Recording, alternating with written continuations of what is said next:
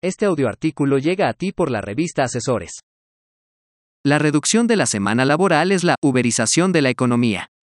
Por Silvino Vergara Nava. El capitalismo es un sistema que mata. Francisco I. Pareciera inminente la espera del debate legislativo de la reducción de la semana laboral en México, todo da a entender que es parte de los temas principales del gobierno federal, más que otra cosa, por las presiones provenientes del nuevo Tratado de Libre Comercio con los países de América del Norte, que es el TMS, pretendiendo que México no compita con los otros países únicamente por la ventaja de los salarios bajos y menores prestaciones laborales en comparación con Estados Unidos de América y Canadá.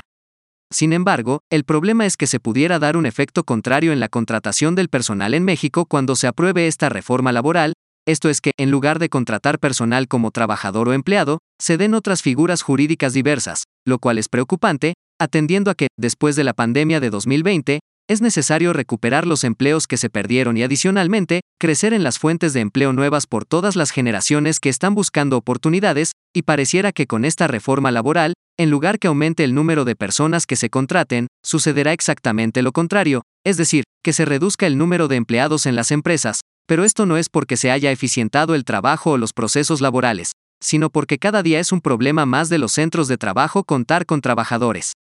Precisamente, por esta serie de cargas que se han sumado a lo largo, particularmente, de esta Administración Pública Federal a los patrones, es que, ahora estemos cada día más cerca de lo que se ha denominado como uberización de la economía, que consiste en que los empleos se transformen, como ha sucedido con el sistema como funcionan estos transportes de personas y de bienes. En el caso de este tipo de actividad económica, en donde los conductores de los vehículos se han convertido en empresarios, es decir, ya no cuentan con un patrón, son su propio patrón y, en el plano de seguridad social, resulta más dramático, porque no cuentan con estos servicios, es en donde cabe sostener que, este tipo de reformas que se han presentado a lo largo y ancho del país disminuirán considerablemente la planta trabajadora en nuestra nación. Esta uberización de la economía se está provocando, porque cada día hay más obligaciones, cargas y restricciones en las relaciones laborales. Por esta sencilla razón es que se prefiere contar con otras condiciones de trabajo por parte de las empresas y los patrones para no comprometerse en una relación laboral.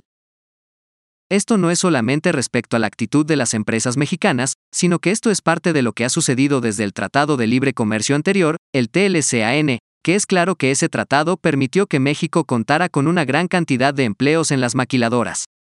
En parte fue lo que dio origen a la subcontratación o lo que es mejor conocido como outsourcing, en donde se contratan a los empleados por medio de otras empresas o patrones, pero el trabajo y la actividad se lleva directamente con otro patrón, a lo que se ha denominado también como terciarización, y que, con la reforma del día 23 de abril de 2021, se pretendió poner freno a este tipo de actividades, que ahora requieren de mayores requisitos y cuentan con más restricciones para el cumplimiento de sus obligaciones, pero lo que está sucediendo actualmente con la reducción de la semana laboral, no es otra cosa que parte de este fenómeno que se está viviendo a nivel mundial que es el capitalismo financiero, plenamente especulativo que, lo que menos le interesa es la contratación del personal, por el contrario hay que evitarlo.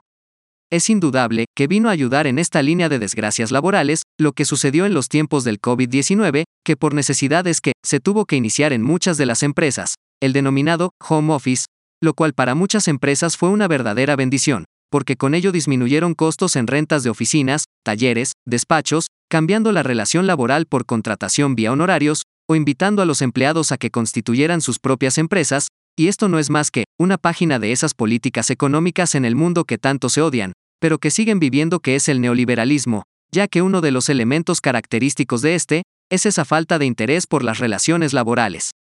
Por ello, es que la uberización de la economía se ha ido instalando poco a poco en la vida cotidiana.